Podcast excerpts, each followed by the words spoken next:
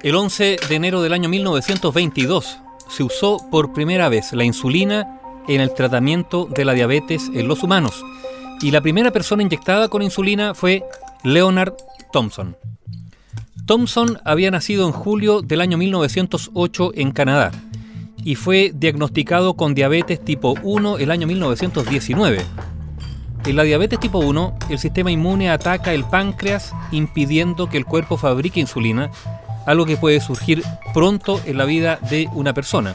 La muerte en aquella época era más o menos rápida en gente diagnosticada con ese mal. Se producía en general en meses y a veces en semanas o incluso días. Al comenzar su tratamiento el año 1921, Leonard Thompson tenía apenas 13 años de edad y estaba en cuidados intensivos en el Hospital General de Toronto, alternando periodos de coma y despertando. Era tratado con una dieta de 400 calorías diarias. Pesaba tan solo 29 kilos. Ese 11 de enero del año 1922 recibió la primera inyección, pero no fue muy exitosa, escribió Germán Perdomo del Instituto de Biología y Genética Molecular de Valladolid. Aunque esa primera inyección bajó algo los niveles de glucosa en orina, se suspendió el tratamiento por una reacción alérgica al extracto de páncreas de perro que se había usado y que aún no estaba lo suficientemente purificado. Sin embargo, los investigadores de la Universidad de Toronto no se dieron por vencidos. Luego de otro análisis, el día 23, fue sometido a un segundo pinchazo con un nuevo extracto. Se produjo entonces efectivamente una mejoría. Su índice de glucemia descendió y empezó a recuperar la movilidad, con lo que Leonard Thompson se convirtió en el primer paciente diagnosticado de diabetes tratado con éxito con insulina.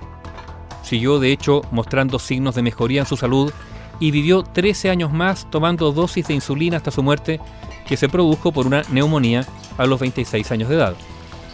El tratamiento con insulina había sido fruto de muchos años de trabajo. Ya desde finales del siglo XIX, algunos investigadores apuntaron en pruebas con perros a alguna sustancia del páncreas como clave para regular los niveles de glucosa y en los primeros años del siglo XX se realizaron pruebas para tratar a pacientes con extracto pancreático de animales. Una figura clave del descubrimiento de la insulina fue el joven investigador canadiense Frederick Grant Banting, quien el año 1921 propuso al catedrático de fisiología de la Universidad de Toronto, John MacLeod, investigar con la ayuda de su asistente Charles Best. Frederick Grant Banting había nacido en Ontario el año 1891. Estudió en la Universidad de Toronto y fue médico militar durante la Primera Guerra Mundial. Posteriormente fue ayudante de fisiología en la Universidad de Ontario Occidental y a partir del año 1921 profesor en la Universidad de Toronto. Banting fue el autor de ese primer extracto pancreático que se administró al adolescente Leonard Thompson ese 11 de enero del año 1922 y el día 23 se repitió la prueba y en esa ocasión con otro extracto administrado por el bioquímico James Collett, quien puso el talento para purificarlo, como escribió en un paper Germán Perdomo. El descubrimiento de la insulina dio a Banting y a MacLeod el Premio Nobel de Medicina el año 1923. Banting se lo adjudicó cuando tenía apenas 32 años de edad. Ellos, ese 11 de enero de 1922, usaron por primera vez la insulina en el tratamiento de la diabetes en los humanos y la primera persona inyectada ese día fue Leonard Thompson.